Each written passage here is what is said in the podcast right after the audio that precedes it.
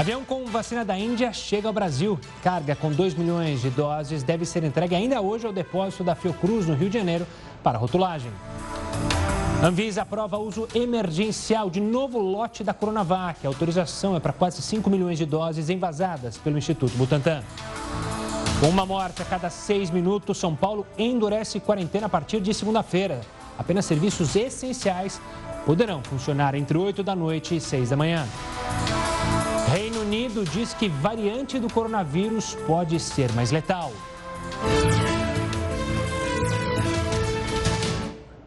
Uma boa noite, seja muito bem-vindo ao Jornal da Record News, que está ao vivo no YouTube e também no nosso Facebook.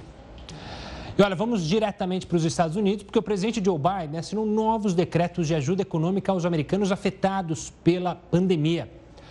Biden também foi criticado por algumas medidas polêmicas. A correspondente Evelyn Bastos tem as informações ao vivo. Uma boa noite, Evelyn. Oi, Gustavo, muito boa noite para você e para todo mundo que nos acompanha em casa, aqui na Record News.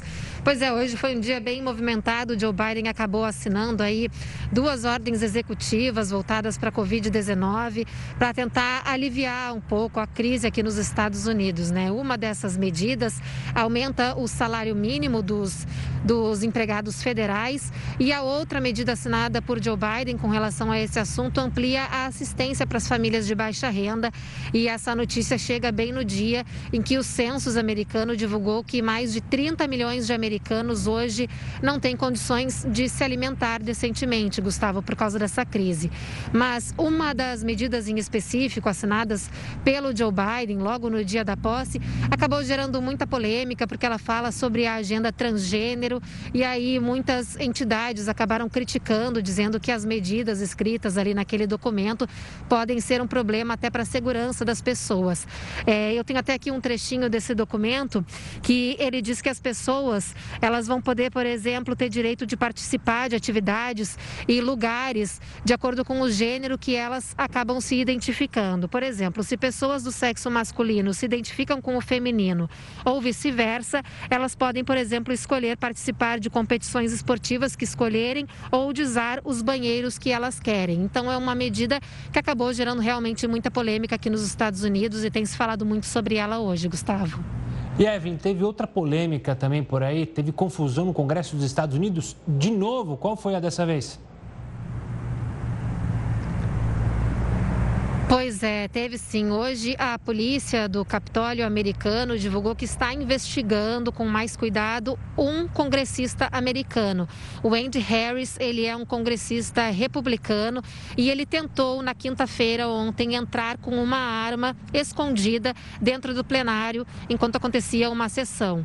É, lembrando que carregar qualquer arma é proibido dentro do Capitólio, dentro do Congresso americano, e ele acabou tentando realmente esconder, mas a polícia do do Capitólio acabou descobrindo quando ele passou por um detector de metal que foi instalado ali no Capitólio logo depois de todo aquele evento que a gente acompanhou no dia 6 de janeiro, quando houve uma grande invasão, deixando até cinco pessoas mortas.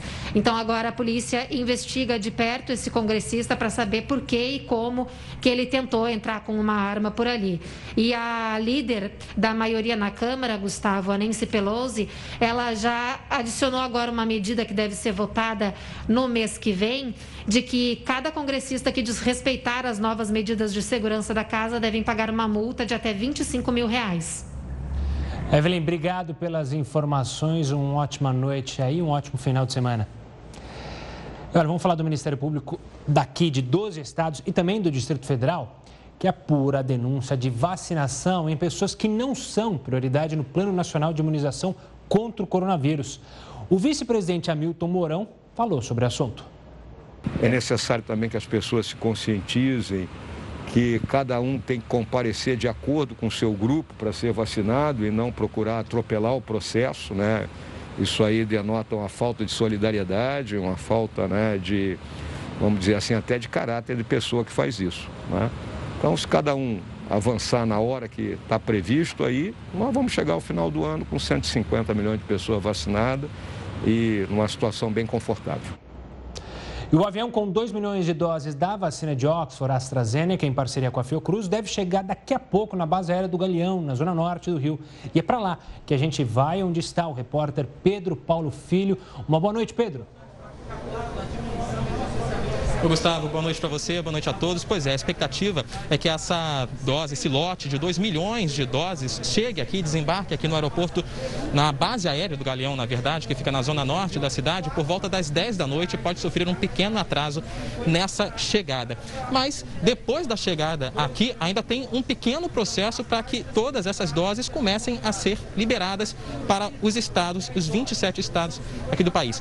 Isso porque depois da saída aqui da base aérea do do Galeão, policiais federais vão escoltar essa, esse lote até a Fundação Oswaldo Cruz, que vai ficar responsável pela checagem da segurança e da qualidade desses imunizantes e depois pela aplicação da rotulagem em português dessas doses. Depois, a expectativa é que isso, isso tudo termine ainda na manhã desse sábado e já a partir da tarde desse sábado, a expectativa é que essas doses já sejam é, liberadas aí para distribuição. Quem vai ficar ficar responsável por essa distribuição é o Ministério da Saúde, que ainda vai definir a quantidade que será liberada para cada estado e como isso será feito. Por enquanto, a gente está aqui na base aérea do Galeão, foi montado um forte esquema de segurança e também convite para que toda a imprensa acompanhe essa chegada, chegada que deve contar com a presença do ministro da Saúde, Eduardo Pazuello. Ele está vindo de São Paulo aqui para o Rio de Janeiro também para também prestar esclarecimentos de como será feita essa logística a partir de amanhã. Portanto, 2 milhões de doses a mais no combate ao coronavírus, Gustavo. Ótima notícia, Pedro. E essa semana, pela primeira vez, o prefeito do Rio Eduardo Paz não descartou a possibilidade de lockdown. Hoje foi dia de dar bronca nos cariocas, Pedro? Foi sim, Gustavo, e está pesando na conta o desrespeito dos cariocas às regras de distanciamento social, que está provocando também aumento do número de casos de coronavírus aqui na capital fluminense e também a quase lotação dos leitos de UTI aqui na cidade. Hoje foi divulgado o terceiro boletim epidemiológico do Rio de Janeiro, que mostrou que todas as 33 regiões administrativas da cidade estão com alto risco de contágio para o coronavírus. Na semana passada, a gente tinha trazido aqui na Record News que 28 regiões estavam com esse nível alto. Agora já chegamos a 33, a totalidade. Prefeito Eduardo Paes, durante essa reunião do boletim epidemiológico, voltou a frisar que vai endurecer, pode endurecer as regras, a exemplo de nove estabelecimentos que foram interditados desde o início do ano por não respeitarem o distanciamento. Vamos acompanhar. Nós vamos fechar essas casas e esse fechamento vai se dar por um prazo mais longo do que aquele que vinha sendo praticado. Nós vamos criar todo tipo de dificuldade para quem não tem respeito à vida e não tem respeito ao próximo. Se a gente continuar no ritmo que está nós vamos ter que radicalizar, nós vamos ter que engrossar. Entre essas novas medidas que estão previstas nesse nível alto de contágio, está que os estabelecimentos, os bares e restaurantes não poderão mais ter consumidores em pé, nem venda de bebidas para essas pessoas em pé. O distanciamento entre as mesas tem que ter um metro e meio e também não pode mais haver música ao vivo em bares e restaurantes para evitar aglomerações. Só que na contramão de tudo que está sendo falado aqui, inclusive sobre a alta de número de contágio no coronavírus, hoje o governo do estado publicou um decreto que autoriza a realização da final da Copa Libertadores no estádio do Maracanã. Serão permitidos 10% do público não pagante com acesso ao estádio. Daí em torno de 7.800 pessoas. Bom, essa liberação é para o jogo entre Palmeiras e Santos, que acontece no próximo dia 30, apesar outro decreto da Prefeitura que proibiu realização de jogos com público aqui no Rio. Gustavo. Obrigado pelas informações, Pedro. Um ótimo trabalho aí na espera do avião, mas é impressionante essa informação, ou seja, bloqueia de um lado, mas libera de outro. Ainda falando do Rio de Janeiro, a vacinação contra o coronavírus virou caso de polícia por lá também. A denúncia de que enfermeiros foram coagidos a vacinar pessoas fora da lista de prioridade. A gente viu o ex-presidente falando há pouco aqui. 46 dos 92 municípios do estado registraram casos assim. Os relatos são de que políticos e até integrantes das equipes médicas estariam usando os cargos para coagir os profissionais da saúde a vaciná-los. E depois da piora nos números do coronavírus em São Paulo, o governo do estado anunciou regras mais restritivas de isolamento social. A decisão gerou protestos por veículo de comunicação. O aumento de casos de Covid-19 fez o governo decidir que a partir da próxima segunda-feira, São Paulo vai voltar a ter uma série de restrições. O comércio fecha no fim de semana, bares e restaurantes só para entrega em domicílio. Na fase vermelha do Plano São Paulo, só serão permitidas atividades essenciais, como padarias, mercados e farmácias. Já o comércio e serviços não essenciais vão fechar às 8 da noite, de segunda a sexta-feira, e não vão poder funcionar nos finais de semana e feriados. Algumas regiões ficam na fase laranja. Nela, bares estão proibidos presencialmente. As outras atividades funcionam com capacidade limitada a 40%. A medida gerou protesto. Empresários da área de bares e restaurantes foram até a frente da sede do governo paulista para pedir que a decisão seja revista. Mas o governador do estado deixou claro que não vai ceder a essas pressões. E quero lembrar que o aumento da incidência da Covid na capital do Amazonas, em Manaus, começou exatamente quando setores da economia, restaurantes, bares, mercados, mercadinhos, comércio, pressionaram o governador do estado do Amazonas, o prefeito da cidade de Manaus, as autoridades de saúde. São Paulo não vai ceder. São Paulo vai proteger. O estado já ultrapassou 70% de ocupação de leitos de UTI. A preocupação agora é com o que pode acontecer nos próximos dias. São Paulo apresenta neste momento um óbito a cada seis minutos.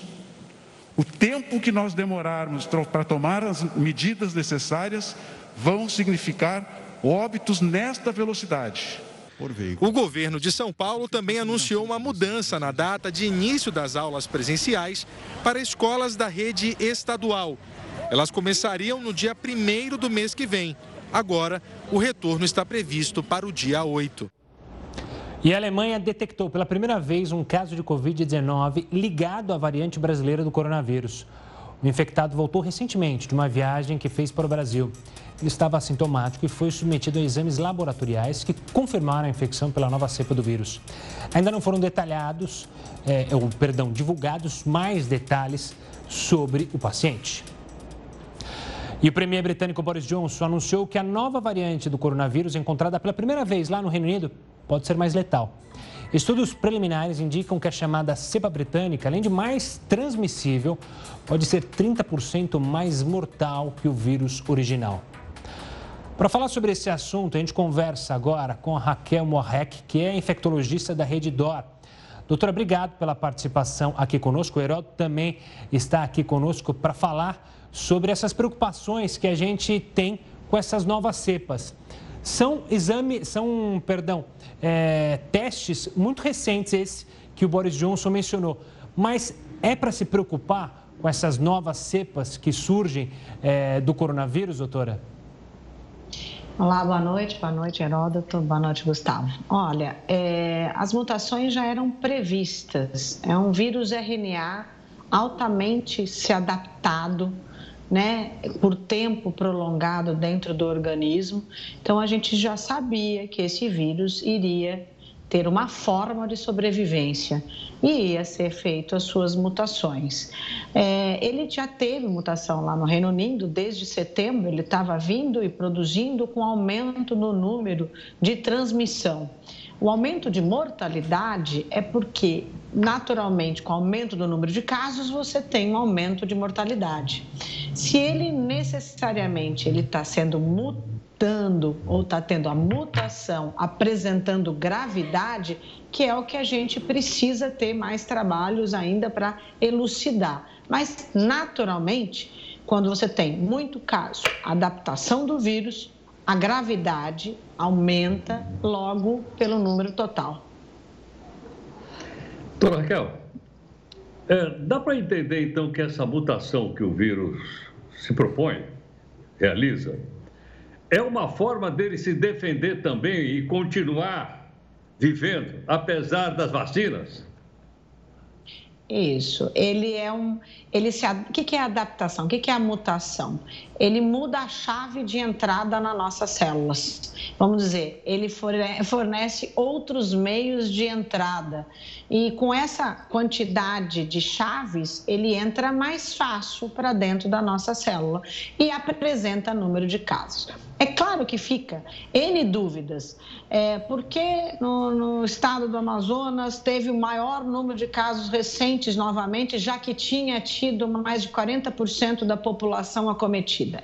Quer dizer que o vírus pode repetir no, no, com, com a mutação em pessoas que já tiveram? Essa é a grande conversa de agora. Então, o Estado tem um novo circo de aumento do número de casos, mesmo em pessoas que já tiveram a primeira onda. Então, é a gravidade da mutação. Ele se adaptou e pode realmente apresentar casos em pessoas que já tiveram. Doutora, o fato da gente ter esse vírus descontrolado em várias regiões, não só aqui do país, se não dizer a maioria do país, mas também em outras regiões do mundo, isso ajuda a ter novas mutações ou a mutação é algo que independe é, da quantidade de casos? Olha, é, quando você tem aquela coisa que a gente ficou falando de defesa de rebanho, quando você tem acima de 80%, 90% da população acometida, você vai deixar esse vírus enfraquecer. Em relação à doença, isso não procede. Essa defesa de rebanho, ela é só dada com vacinação. Então, eu só posso ter uma defesa de rebanho quando 80%, 90% da população mundial acometida, é só com vacina. Então, a doença, o que, que ela faz? Ela se adapta. É, esse vírus, ele precisa do corpo humano para ele fazer o seu efeito. E se ele for muito letal, ele não permanece. Então, em si, ele não quer a, a letalidade, ele quer a quantidade. Então, o vírus, ele se adapta para maior ter pessoas acometidas. Isto é o normal desse vírus.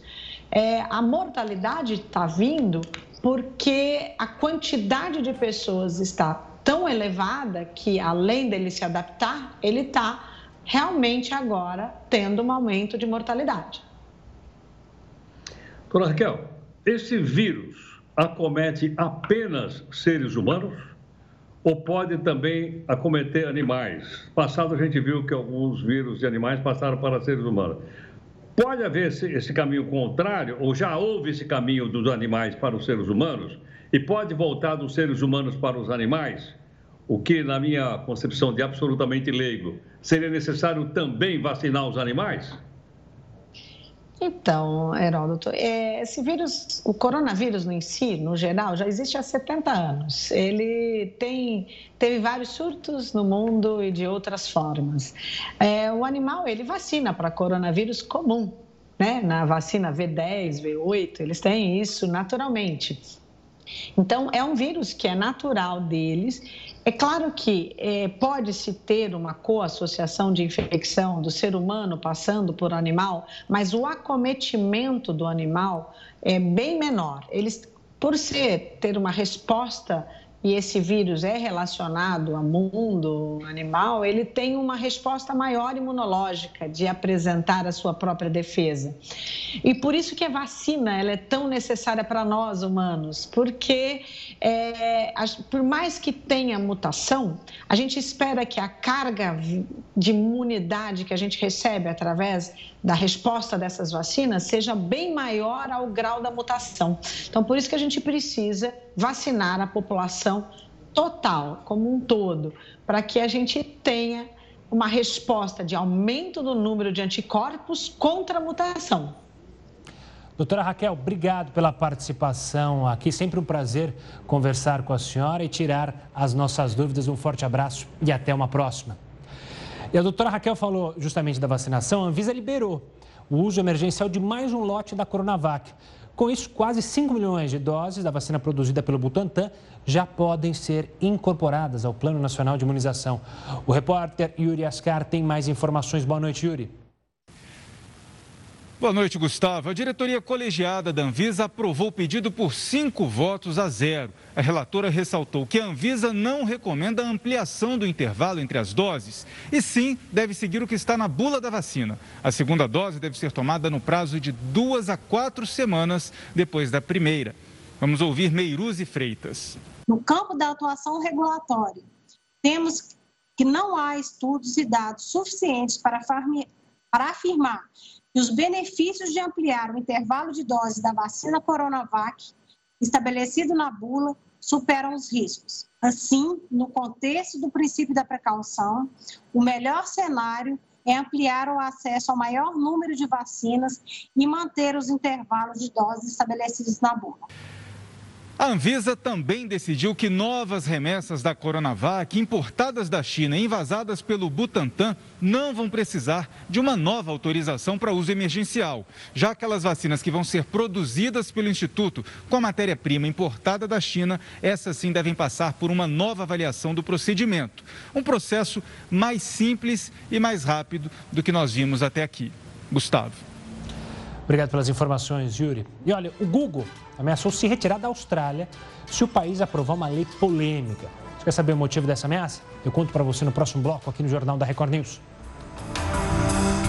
Estamos de volta para falar dos nossos irmãos portugueses. É porque Portugal bateu recorde de mortes por Covid pelo quinto dia seguido.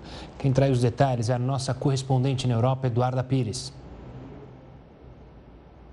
Boa noite, Gustavo. Hoje Portugal volta a registrar novos máximos no que toca a números da pandemia. Falamos de mais 234 mortes e quase 14 mil novos casos de infecção por Covid-19.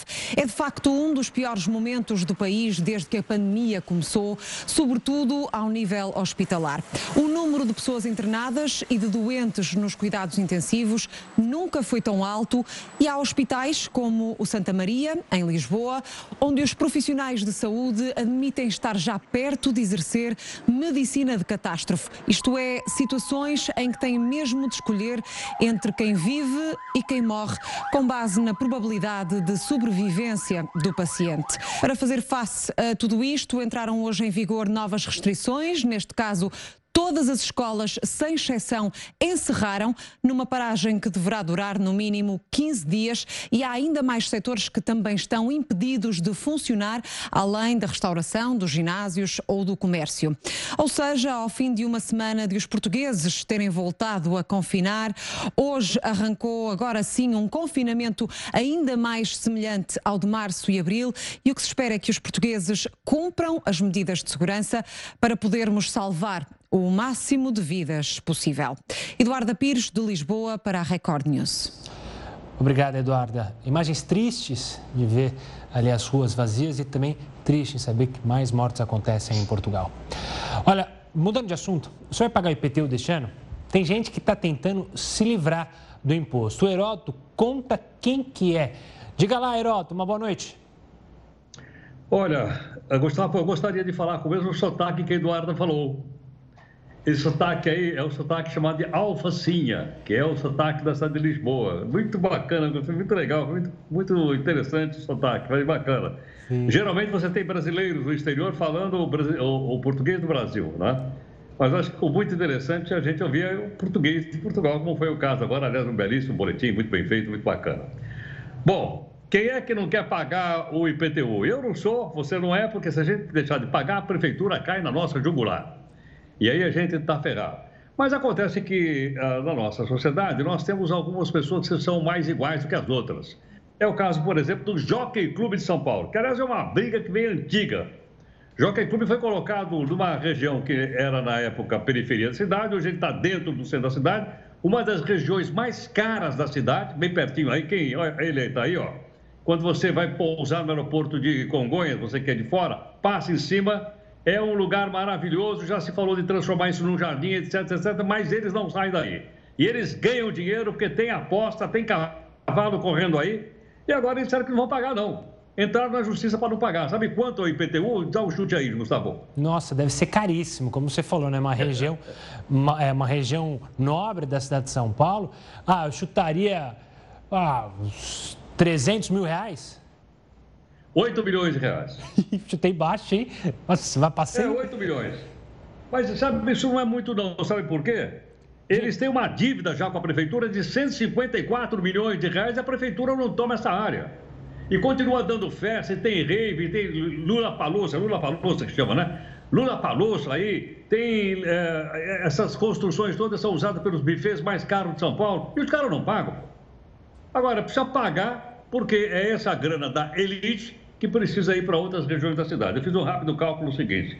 Se pegar os 154 milhões de reais e transformar isso em auxílio emergencial de 600 reais para uma pessoa precisa viver, a gente faria uma fila de 256 mil pessoas para receber o que o Jockey Clube não paga.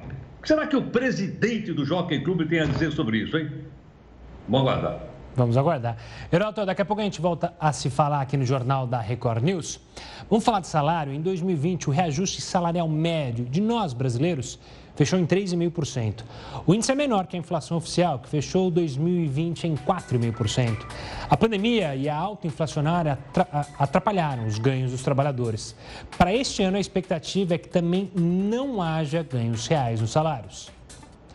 Olha essa história: o Google, gigante da tecnologia, ameaça sair da Austrália. O país pode aprovar uma lei que obriga a companhia a pagar as empresas de mídia pelos conteúdos jornalísticos que exibem no serviço de buscas. O governo australiano tenta aprovar um dos códigos de conduta mais restritos do mundo e quer forçar Google e Facebook a dividir a receita publicitária com os meios de comunicação.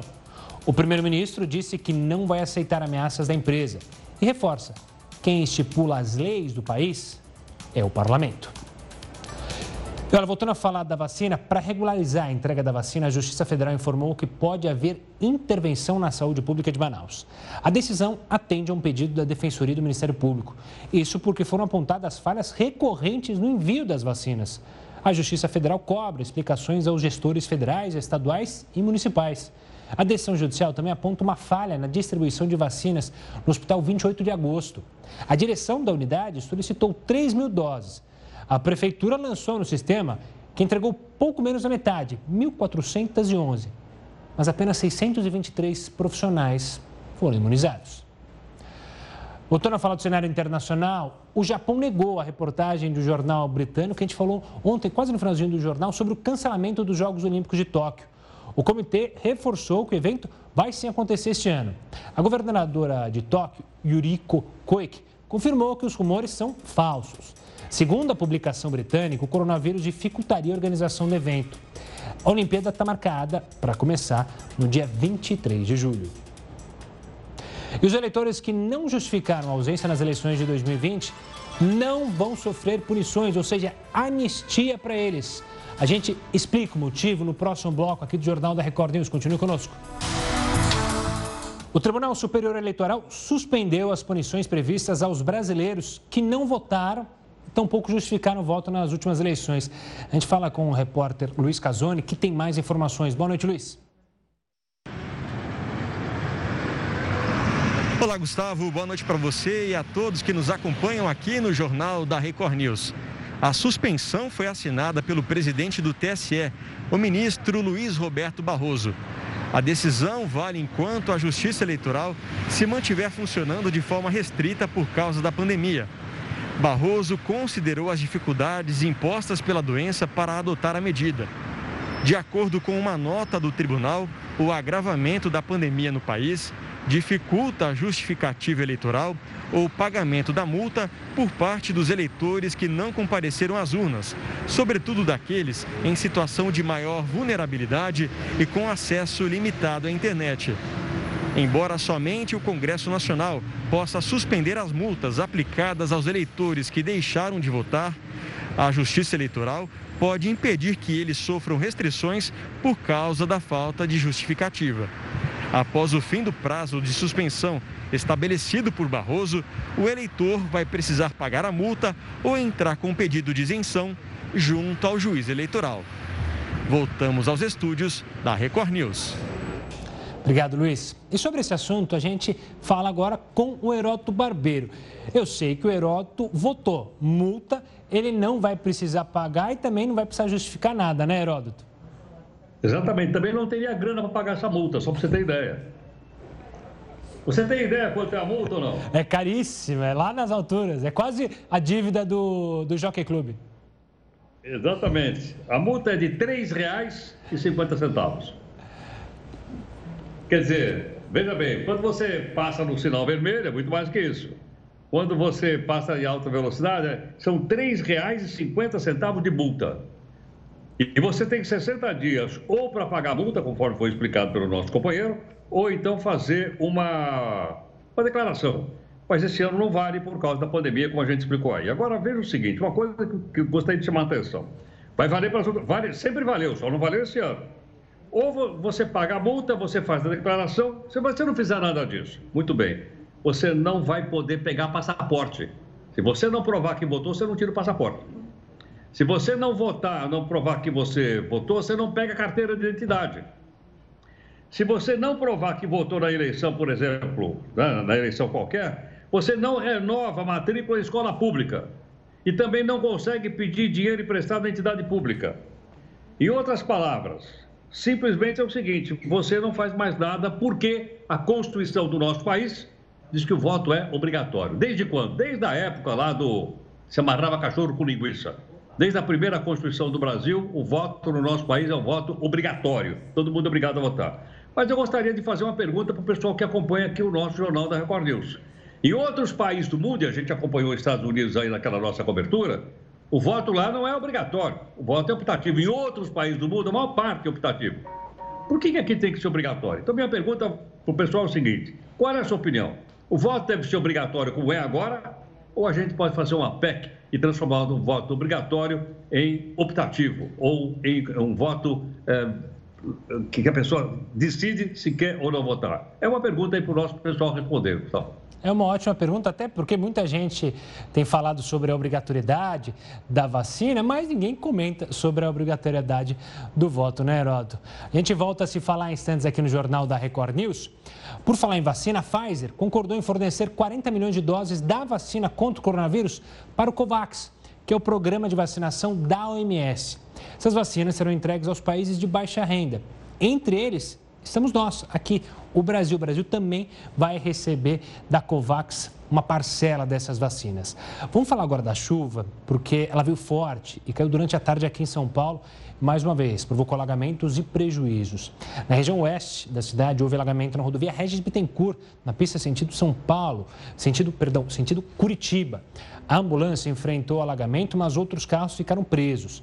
Motociclistas enfrentaram o trecho e até ajudaram os motoristas ali presos no meio da enchente. Esse ciclista se arriscou e correu perigo. Também na região oeste, entre Osasco e Carapicuíba, um muro caiu em cima de três carros. Não houve vítimas, mas o prejuízo, como você pode perceber, foi enorme. A prescrição de medicamentos para depressão, ansiedade e transtorno bipolar aumentou muito durante a pandemia. O motivo disso, a gente conta no próximo bloco. Continua conosco. Olha só, a prescrição de medicamentos para transtornos mentais, como depressão, ansiedade e transtorno bipolar, aumentou 45% durante a pandemia. Isso de acordo com um levantamento realizado pela empresa de serviço de saúde Head Health. Convidamos o presidente da Associação Brasileira de Psiquiatria, Antônio Geraldo, para falar sobre esse aumento. Doutor, obrigado pela participação aqui conosco. Esse aumento é, é um aumento é um aumento que a gente tem que olhar com cuidado, imagino, por dois motivos. Primeiro, pela possibilidade de pessoas que podem é, estar se adoecendo mentalmente, mas também pode estar havendo um excesso de prescrições? Olha só, boa noite, muito obrigado pelo convite. Nós temos que avaliar aí vários detalhes que eles são bastante importantes, mas a ABP, em março, a Associação Brasileira de Psiquiatria, nós fizemos uma pesquisa em que os psiquiatras já tinham é, nos falado que estava tendo um aumento da procura do atendimento psiquiátrico. E esse aumento de procura, ele se dava em três momentos distintos e importantes. Pacientes que já tinham recebido alta, eles estavam voltando a procurar o psiquiatra para iniciar, reiniciar um tratamento. Pacientes que estavam em tratamento, eles apresentaram recaída e agravaram os sintomas. E pacientes que nunca tinham aparecido no consultório voltaram, procuraram um psiquiatra relatando exatamente essa sintomatologia ligada à pandemia. Então, já era esperado, sabíamos que toda vez que acontece uma epidemia, há realmente uma procura maior do tratamento psiquiátrico. E quando veio a pandemia, nós, nós publicamos em artigo, um artigo em revista internacional, já alertando estados, municípios e governo federal de que teríamos esse, esse, essa epidemia de doenças mentais, vamos dizer assim. Agora, doutor, é, esse período foi o período inicial do chamado lockdown, que nós estamos vivendo aí há exatamente um ano. Aliás, estava olhando aqui, hoje foi, faz exatamente um ano que essa de Wuhan entrou em lockdown, hoje, exatamente hoje. Agora, a pergunta é a seguinte, o lockdown aqui no Brasil, aqui na cidade de São Paulo, ele é, acelerou essa busca pelos psiquiatras e, consequentemente, o consumo maior desses remédios? Olha só, Heródoto, com certeza, com o lockdown, nós somos adoecedores. Porque nós, nós tivemos que colocar pessoas dentro de casa e que sem condição nenhuma de que ficassem dentro de casa. E houve uma mudança completa no estilo de vida das pessoas. Inclusive, Heródoto, nós fizemos um artigo também falando sobre isso, do excesso de videoconferência, que era exatamente a fadiga do Zoom. Porque as pessoas passando o dia inteiro frente a uma tela e numa situação completamente diferente. Porque assim, você vai trabalhar você levanta, vai até o banheiro, você vai até um, tomar um cafezinho, bate um papo com um colega. Só que com esse excesso de videoconferência, você não pode nem piscar. Porque se você piscou, assim, será que meu chefe me chamou? Será que é a minha vez? Não pode distrair, porque já foi pego pessoas né, é, trocando de roupa, é, falando que não deveria, porque o mudo não estava mudo, e falando coisas inadequadas. Pessoas trocando de roupa em frente a, numa situação de videoconferência, criticando o chefe, criticando um colega que falou besteira, porque esqueceu o mudo aberto. Então todo mundo estressou. O estresse aumentou demais. E o relacionamento social era é fator protetivo. Você ter contato social, envolvimento social, falar com pessoas, tem um fator de proteção importante. Há mais distratibilidade quando você está trabalhando em conjunto. E em casa, não você está o tempo inteiro tenso, preocupado, né? Eu sentei aqui para dar entrevista e fiquei esperando. E você nunca sabe que se vai adiantar uns minutos ou atrasar uns minutos, porque é televisão, é ao vivo. Então, você fica atento. Ficar atento minutos aqui para guardar, isso é mole. Agora, passar oito horas de trabalho em home office, sem saber que hora que o chefe chama, que hora que vai ser chamada a atenção e que você tem que estar ali, é muito difícil, é realmente adoecedor. Além de que muitas pessoas né, estão com filhos virando colegas de trabalho e você misturou, porque nós, no, nossa vida são em caixinhas, né? Essa caixinha aqui é do meu trabalho. Essa caixinha aqui é da escola, da faculdade que eu faço à noite. Essa caixinha aqui é do meu grupo de amigos que eu saio para poder fazer alguma coisa. Essa outra caixinha é da minha família e tal. Você colocou todas as caixinhas juntas, todas. Então, o tempo inteiro você é tudo. Eu sou o cara que, do momento da minha de, de distrair, de lazer, do colega de trabalho, do meu, do meu filho aqui que virou coleguinha, né? Também, porque está dentro de casa, faz barulho, chama atenção. Nós estamos falando de famílias mais abastadas. Porque nas famílias pobres, você tem aí um celular para quatro crianças estudar, dois familiares fazer home office. E aí, como é que você faz? Então, é realmente adoecedor, é algo que traz realmente a doença. A deficiência de vitamina D, ausência de luz solar, é, tudo isso que tem influência dentro da nossa da boa saúde mental, né? Falta de atividade física, que nós sempre prescrevemos atividade física para os nossos pacientes, né? A, a, a, terapia, né? Que o seu colega faz conversando com a sua experiência, o seu colega, você não vai mais na redação, por exemplo, você que é jornalista. Então, isso é terapêutico. Ajudar os outros é terapêutico. Falar com as pessoas é terapêutico. Tudo isso tem uma função importante no nosso dia a dia. Então, realmente, não é de graça que aumentou a prescrição de psicotrópicos. É porque as pessoas adoeceram e adoeceram muito. Mas, Heródoto, na nossa pesquisa mais recente que fizemos pela BP, percebemos também que houve um aumento da prescrição de psicoterapia. 70% dos psiquiatras relataram que houve um aumento em até 70% de prescrição de psicoterapia. Por quê? Porque são demandas que não tem necessidade de usar psicotrópico e que você encaminhou para fazer uma psicoterapia com outro psiquiatra, com você mesmo ou com um psicólogo. Tá certo. Enfim, a coisa pegou pesado para todo mundo, é difícil para todo mundo. Precisamos da vacina mesmo aí, efetivamente, para podermos voltar a uma vida normal, uma vida tranquila. E nós, médicos, que sempre defendemos a vacina, estamos novamente defendendo e dizendo para todos, né? Bastava ter uma vacina que nós não estaríamos vivendo o que estamos vivendo. Claro. Sem dúvida.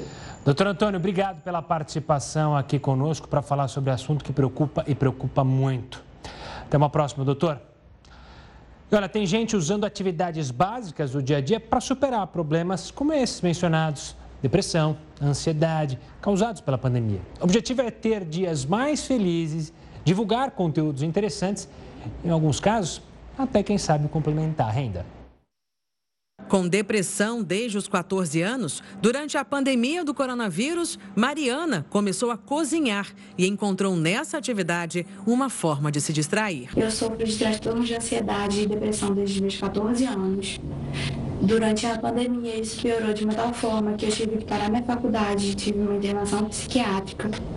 E eu sempre gostei de fazer doces. Quando eu voltei da internação, eu me vi canalizando toda a minha ansiedade para terapia na cozinha. Como nem só de amenidades vivem as redes sociais, elas podem também ser um bom veículo para quem precisa ocupar a mente de maneira saudável, ampliando os conhecimentos. Este bailarino criou um projeto virtual para levar cultura às pessoas, divulgando diferentes tipos de dança, mesmo distante dos palcos. Com esse momento de pandemia, a gente não está podendo realizar esses eventos, essas tarefas, mostrando nossa arte ali para as pessoas ao vivo, com o público presente. Então, o projeto V2 ele vem, né? Eu entreguei minha rede social juntamente com a minha arte, que é a dança, para estar tá levando entretenimento e conteúdo artístico para as pessoas. De acordo com a psicóloga, as pessoas devem procurar ocupar as horas vagas com atividades que proporcionem prazer. Pedalar, dançar, né? Ler, ouvir música, ver um filme. Então são coisas simples que a gente pode incluir na nossa rotina diária e que ajudam sim a diminuir os níveis de estresse. E o Jornal da Record News fica por aqui. Tem um ótimo final de semana, mas siga bem informado aqui na Record News com o News das 10 e a Manuela Caiado. Tchau, tchau.